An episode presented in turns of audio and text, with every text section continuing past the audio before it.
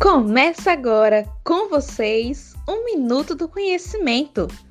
Esse programa faz parte do projeto de extensão da Universidade Federal do Pará.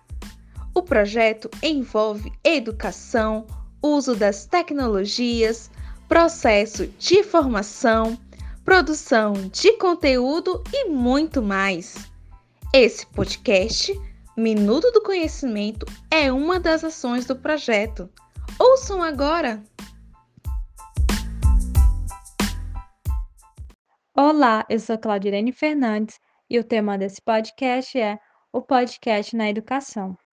O podcast é uma mídia de áudio que tem ganhado espaço entre os ouvintes brasileiros por tratar de diversos assuntos podendo ser ouvido em qualquer momento e lugar, de fácil produção e disseminação.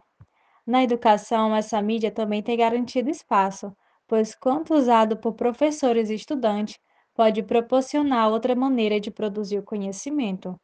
Os projetos de extensão Juventude e Tecnologia no contexto da BNCC do ensino médio e o podcast Educação Criação de Dispositivos Comunicativos no contexto da cybercultura tem como objetivo em comum a formação de professores e estudantes no uso das tecnologias, que trabalharam ao longo deste ano de 2021 com produção de artigo, oficinas, produções de podcast voltado para a educação e entre outras ações. Para tratar sobre o podcast na educação, convidamos o professor e doutor Eugênio Paceles Aguiar Freire, que é autor de vários artigos nessa área. Seja bem-vindo, Eugênio. E fale um pouco sobre você. Eu sou Eugênio Pacelli, sou professor da UFRN da carreira do ensino básico, técnico e tecnológico na área de tecnologia educacional. É, eu tenho uma formação de graduação em comunicação social, jornalismo e em pedagogia. E aí na pós-graduação eu fiz é, baseada na interrelação dessas duas áreas. Então eu fiz o mestrado é, estudando educação à distância, então, como uma plataforma chamada Guanabara.info, que hoje está extinta, como é que ela conseguia angariar a atenção, o engajamento dos estudantes que acessavam conteúdos de informática espontaneamente, enquanto que em equivalentes formais, como o Moodle, por exemplo, normalmente há uma certa dificuldade para que haja essa frequência dos alunos. Então, eu estudei de forma a tentar coletar algumas estratégias para eventualmente serem apropriadas na educação à distância, estratégias utilizadas por esse site. E aí fiz, após o mestrado, o ingresso direto no doutorado e, nesse caso, estudei o podcast, é, as dimensões educativas do podcast. Então, foi uma tese com um escopo mais amplo, que normalmente se espera desse tipo de estudo, dado a incipiência da área do estudo da área, ao menos naquele momento. Né? Isso foi em, é, entre 2011 e 2013, nesse período.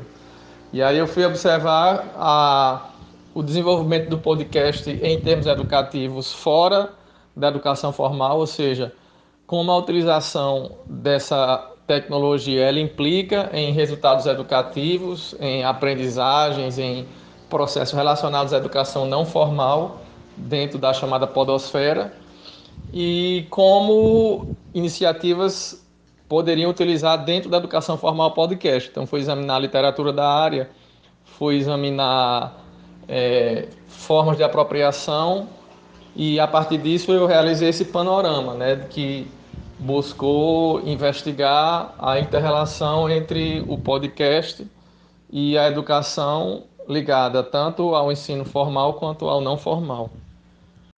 Por que você considera o podcast como uma tecnologia educacional e de oralidade? É, o podcast ele é normalmente visto pela literatura como uma tecnologia de áudio ou no máximo uma tecnologia digital. Então a gente tem hoje em dia é, podcasts como Flow, por exemplo, que eles são transmitidos pelo YouTube, são veiculados, melhor dizendo, pelo YouTube e tem essa característica de podcast, enquanto que você tem programas como o Nerdcast, que eu acho que foi um dos primeiros e de mais audiência no Brasil, que se utilizam do áudio. Então, normalmente na literatura você tem essa, esse critério material, digamos assim, é um critério midiático para é, para definir a partir do suporte técnico o que seria podcast. Então, na minha visão, eu acredito que é essencial a gente, para compreender o podcast, observá-lo a partir da, da, sua perspectiva de oralidade. Haja vista que, é, se nós formos nos atermos a essa questão midiática, a gente pode perder o foco do que é o conteúdo em si desses programas, porque quando você pensa nesse material do, do, de um podcast como o Flow, por exemplo, muito embora ele faça uso da imagem, mas ele é essencialmente oralidade, ou seja, se você não estiver vendo o vídeo e apenas escutar aquele conteúdo, você vai compreender ele completamente. Ao passo que se você, ao invés de estar vendo um filme, por exemplo, ou um documentário, você for apenas escutá-lo, você não vai ter aquela compreensão. Né? Ou seja, a, a, a, natureza essencial de uma mídia, ela não está no seu suporte, ela está no seu conteúdo. Então, pouca diferença faz para o conteúdo você filmar ou não algo que é estritamente um bate-papo. Enquanto que no filme, por exemplo, você tem esse maior peso da, da linguagem imagética. Então, baseado nisso, eu entendi que a melhor forma de dirimir essa dúvida sobre o que seria um podcast seria partir para essa perspectiva de conteúdo. Ou seja, no final das contas, o podcast ele é uma tecnologia de oralidade, né? Então não à toa esses podcasts no YouTube eles são facilmente consumíveis apenas pela audição. Né? Se você escutá-los apenas, você não vai perder praticamente nada. Então, em razão disso, eu realizei essa definição do podcast como uma tecnologia de oralidade, porque aí você resolve esses problemas todos, né, conceituais. Porque a oralidade ela pode ser suportada pelo áudio, pelo vídeo e inclusive pela escrita. Então eu me utilizei do referencial do Markuski, que ele vai trabalhar a questão de gêneros textuais de uma perspectiva mais fluida, e observei que dentro da própria podosfera há algo chamado podcast para surdos. Então o que é isso? é a transcrição de programas em podcast para pessoas com deficiência auditiva. Então, por que isso seria algo de oralidade? Porque quando você vai observar a transcrição, você vai ver claramente lá os marcadores de oralidade. É diferente de um texto escrito nativamente. Então, você vai ter os vocativos utilizados, você vai ter as expressões, você vai ter é, tipos de expressões que não se vinculam necessariamente a um significado semântico. Então, quando você fala assim, ah, tipo, e daí? É, então, é, é, essas expressões elas marcam com clareza a distinção entre um texto nativamente escrito e um texto transcrito, porque esse texto transcrito ele traz as marcas de oralidade. É, ou seja, na hora que você move o, o conceito de podcast do suporte para a oralidade, você consegue resolver tudo, todos esses problemas. Então, o que é o podcast? É uma tecnologia de escrita? É uma tecnologia de áudio? É uma tecnologia de vídeo? Pode ser de tudo, desde que isso suporte a oralidade. Inclusive, por esse ponto de vista, você pode até pensar que o podcast ele existe antes do, da era digital, porque por essa perspectiva, se eu gravo um programa, se eu gravei um programa em fita cassete e sair distribuindo, isso, isso aí é uma tecnologia de oralidade que está sendo distribuída digitalmente. Então, para mim, o que marca o podcast, a sua constituição, é a oralidade e essa distribuição livre, né?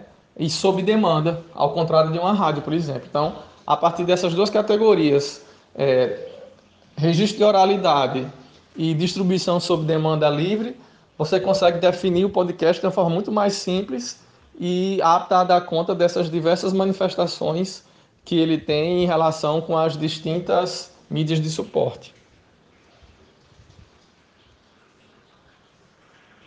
Como o podcast pode ser usado na educação? O podcast ele pode ser usado para a educação sob diversas perspectivas. É, eu tenho um artigo chamado Usos Escolares do Podcast, que pode dar respostas mais profícuas, assim como a própria literatura, que trabalha esse tema. Também na minha tese eu trabalhei bastante, então eu posso citar apenas alguns aqui. É, via de regra, o podcast ele tem uma natureza, a princípio, muito mais relacionada ao engajamento do que ao aprofundamento. Então, o que é que eu quero dizer com isso? É, quando você vai trabalhar via podcast, por exemplo, uma obra literária, normalmente tende-se a ser mais engajador, você provocar o leitor a ler aquela obra, ou seja, falar dos seus aspectos mais interessantes, fazer um bate-papo, mostrar um trecho, do que necessariamente trazer a obra completa, é, discutir ponto a ponto aquela obra. Então, é, por essa natureza dinâmica do podcast, ele tem bastante relação com isso, até porque ela é uma tecnologia, como vai nos mostrar a Pod Pesquisa, né, que é a única pesquisa no Brasil que traz esses dados sobre o uso do podcast, que uh, o, a utilização dele é majoritariamente feita por meio de atenção dividida. Ou seja, você está escutando podcast enquanto você está comendo, você está fazendo exercício, você está limpando a casa. Então, é, é um, uma atmosfera que tem menos relação, pelo menos a princípio, né, como eu ressalto, com o aprofundamento, mas tem uma forte relação com a dinâmica, porque você está trabalhando com oralidade, muitas vezes está trabalhando com bate-papo, com o uso de vinhetas, com essa alternância entre, entre som e voz. Então, com isso, é, eu acredito que haja um grande potencial nesses conteúdos introdutórios, como, por exemplo, é, como é bastante proeminente na podosfera brasileira, a divulgação científica. Então, você tem programas como Dragões de Garagem e outros tantos, que eles fazem um trabalho muito profícuo em relação à divulgação científica. Então, não é um conteúdo científico, ou seja, se você for tratar de buracos negros, você não vai ter uma aula sobre buracos negros, você não vai ter uma obra sobre buracos negros, uma pesquisa sobre isso. Você vai ter um bate-papo com diversos professores, ressaltando os aspectos peculiares, pitorescos, interessantes daquele conteúdo. E aí, eventualmente, provocando que as pessoas, em, uma outra, em outro contexto, em outra mídia, vão aprofundar aquele conteúdo. De repente, alguém escutando pode se interessar por física, e escolher esse curso para sua graduação. De repente, alguém que é de uma área correlata pode comprar um livro sobre buracos negros, é, mediante aquele diálogo. Então, normalmente, tende a funcionar mais essa perspectiva introdutória. E um outro ponto interessante de ser abordado é, no uso educativo é a produção por parte dos discentes. Então, se você está lecionando um conteúdo, por que não colocar os, os alunos para produzir um programa sobre isso? É, então, é, seja por meio de entrevistas, seja por meio de um bate-papo, seja por meio de uma explicação. Então, ou então de um programa introdutório, também pode ser bastante interessante. E aí, eventualmente, um programa desse ele pode até servir como meio, como material para que os colegas aprendam também, pesquisem a partir daquilo. Né? Então, com isso, você trabalha mais a identidade dos alunos e também propicia que eles realizem uma produção que é muito facilitada. Né? Porque, embora o ideal seja que você tenha uma edição no podcast, uma, uma produção mais, mais é, aprofundada, mais elaborada, mas se sabe que, mesmo com edição muito simples ou sem edição, aquilo pode funcionar também. Você coloca o celular, grava, as pessoas estão conversando, as pessoas estão produzindo oralidade e aquilo é registrado. É, então, é, é, dentro de um escopo de funcionamento também tem a sua validade. Então, acho que é, esses são alguns dos poucos exemplos de como o podcast pode ser apropriado para a educação. Né? E aí também você tem outras diversas alternativas. É, audiolivros, é, programas com, que associam aí o teu jornalístico com o teu educativo, enfim, se apropriando de toda essa tradição que a gente tem do uso da rádio na educação né, uma tradução brasileira aí desde muitas décadas, e também se utilizando dessa perspectiva mais peculiar do podcast, né, essa informalidade também. Então, é, pode ser uma, uma ferramenta interessante para tornar menos sisudo, trazer coisas mais informais para a educação. Então, de fato, é um escopo muito amplo, tão amplo quanto é a oralidade. Né? Haja visto que é uma tecnologia que tem plena capacidade de registrar essa oralidade e oferecer aí usos mais é, arrojados dessa, dessa, dessa expressão relacionada à, à educação como um todo. E quais são as contribuições do podcast para a educação? As contribuições do podcast para a educação são a ampliação dessa prática além dos muros da escola. Então, quando a gente vai ver os dados da Pod Pesquisa, os principais temas do podcast, eles não são temas necessariamente de entretenimento. Então, você tem, por exemplo, temas como tecnologia, como divulgação científica, relacionada aos mais acessados dentro dessa, dessa mídia, desse, dessa tecnologia, melhor dizendo. Então, quando a, gente, quando a gente identifica isso a partir de dados concretos, a gente observa que as pessoas estão aprendendo, elas estão se relacionando com conhecimento dentro do podcast, em maior ou menor medida.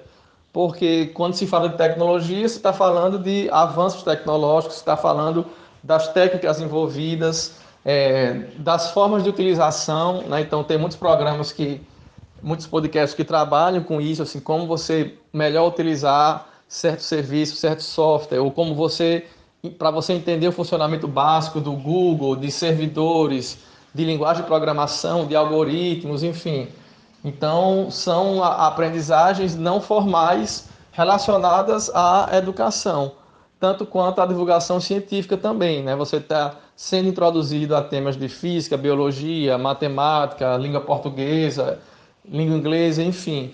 Né? Então, é, isso demonstra que é, é, a, o podcast está propiciando que as pessoas utilizem seu tempo de lazer, seu tempo que seria aplicado em outras coisas, para uma relação com conhecimento. Né? Seja a partir da apropriação de certo conteúdo, seja a partir do engajamento para que a pessoa aprofunde aqueles, aquelas, aqueles assuntos em, em outros locais.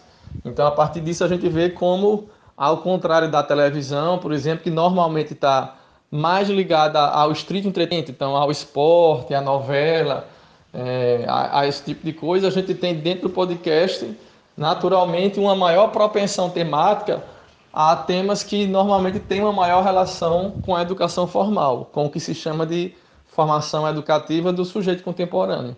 Então, em razão disso, é, o próprio uso espontâneo do podcast ele já traz uma significativa contribuição para a educação. E o que não exclui também a sua apropriação dentro da educação formal. Então, principalmente a partir da pandemia, eu percebi uma, um aumento significativo do interesse e uso dessa tecnologia na educação.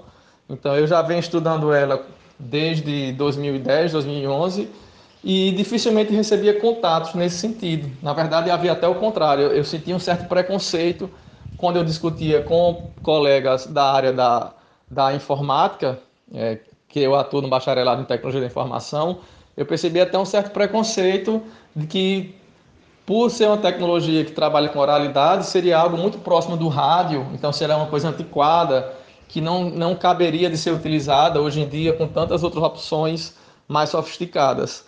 Só que é, agora, desde a pandemia, eu venho recebendo contatos periódicos, é, de, de, de, pedidos por entrevistas, por participação em banca, por colaboração em trabalho. Então eu percebi que de fato houve esse boom aí do podcast na educação formal e a partir disso a produção de diversos programas, projetos, propostas e mostrando que já há uma contribuição significativa, né? Já vista que não houvesse esse potencial, certamente os professores não estariam atrás de utilizá-lo.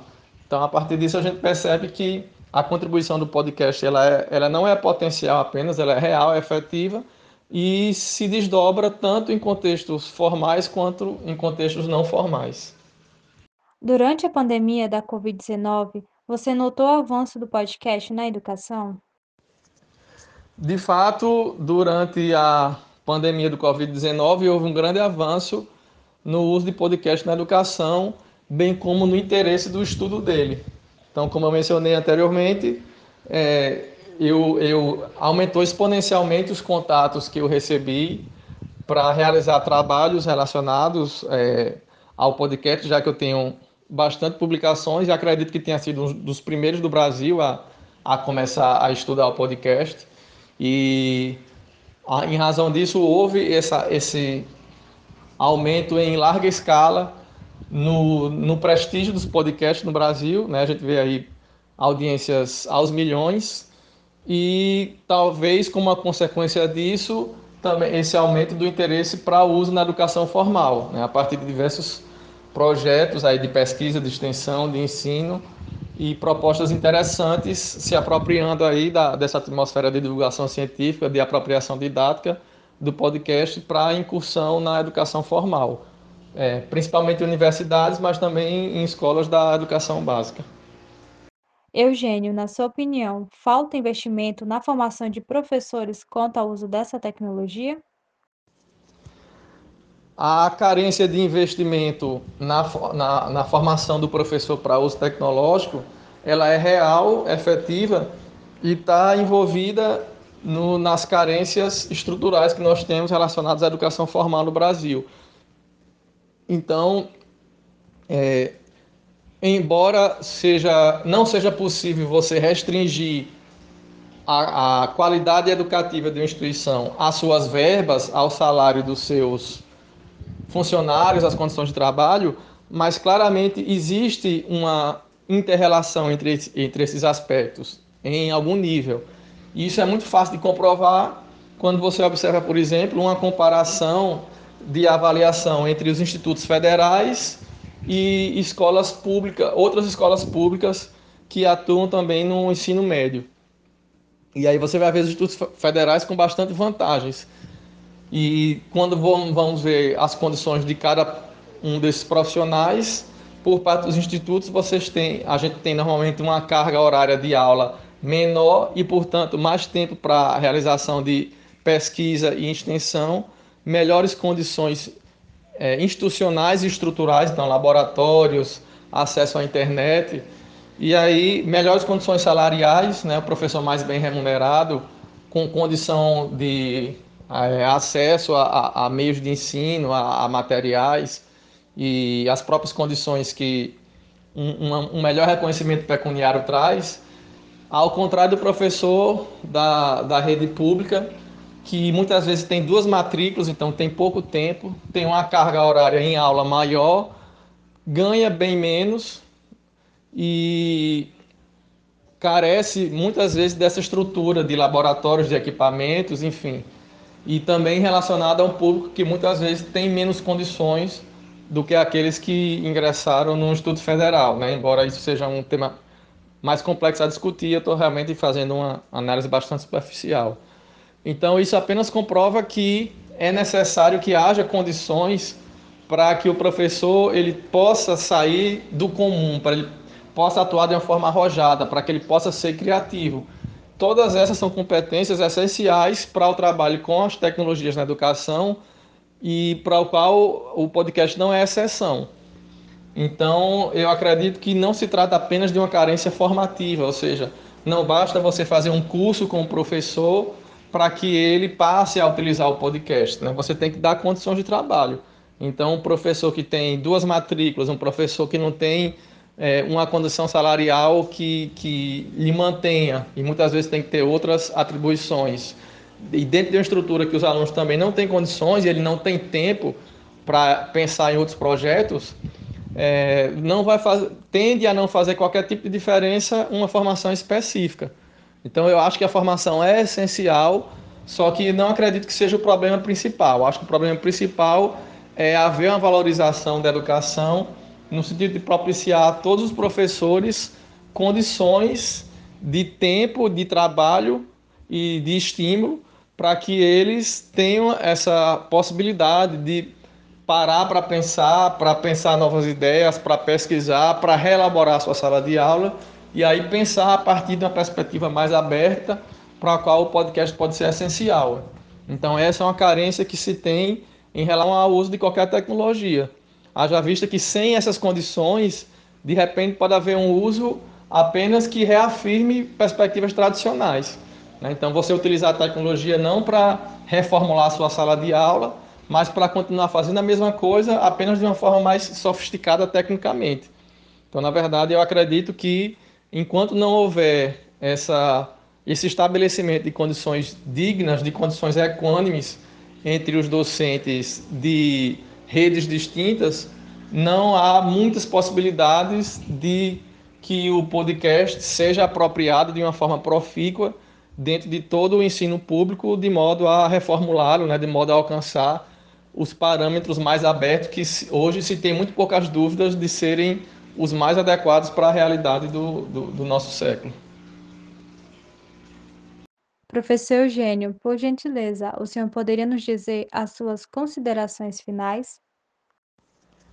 Eu gostaria de agradecer a oportunidade e parabenizar pela iniciativa. Então, é sempre bom ver a juventude e os docentes se interessando por, por uma nova tecnologia, por se apropriar desse aspecto cultural nosso muito relacionado à oralidade, de forma a melhorar a educação, a, a atuar de uma forma mais criativa, mais ousada, mais arrojada, e me dizer, e dizer que permaneço à disposição para eventuais colaborações e, e indicar que, para quem se interessar pelo tema, né, eu tenho alguns trabalhos na área, tenho a tese, tenho alguns artigos, e também cada vez mais vêm sendo produzidos iniciativas nessa área. Então, eu agradeço pela, pelo convite e me mantenho à disposição e recomendo que todos que tenham interesse aí busquem bibliografia na área do podcast, que eu acho que pode ser bastante enriquecedor tanto na perspectiva de quem quer aprender quanto quem quer ensinar, né? Haja vista que é muito difícil a gente separar essas duas instâncias, é, de você ensinar sem aprender, né? Não faz muito sentido assim quando a gente vai pensar educativamente. Então, é, é uma iniciativa bem interessante. Eu acho que podemos nos enriquecer bastante utilizando o podcast como mediador de novas relações é, educacionais. Verdade, professor Eugênio e muito obrigada pelas suas contribuições neste podcast. Agradecemos por ter aceito o nosso convite aqui do canal Minuto do Conhecimento. E ouça agora a dica cultural com a Ana Caroline. Olá, eu me chamo Ana Caroline e a dica cultural de hoje é os podcasts do canal Podcast Educação, que tem como tema relatos de experiências com o professor e doutor Luiz Gustavo Franco Silveira da Universidade Federal de Minas Gerais, que trabalha com a formação de professores. Durante a sua fala, ele conta como ingressou na carreira de professor, as suas dificuldades e o que ele enfrentou no início da sua docência e os seus desafios atuais. Ele ressalta ainda a importância de ser professor e os motivos que levou a ele a essa profissão. E ele finaliza a entrevista com uma mensagem para os seus colegas de profissão. Esse podcast que está disponível na plataforma Anchor. E o outro podcast é do canal Educação, Programa de Mediação Tecnológica do Governo do Piauí, em parceria com a SEDUC do Estado, que tem como tema Enem Português, CRASE, com o professor Fernando Santos, que explica a regra geral para responder às maiorias das questões envolvendo a CRASE e em qual momento ela é usada. Ele ressalta a importância de ter o conhecimento prévio da regência de alguns verbos e nomes, pois toda vez que esse acento aparecer, é porque um verbo ou um nome precisa de preposição a. Nesse canal ainda contém vários conteúdos voltados para o Enem. Ele está disponível na plataforma Spotify.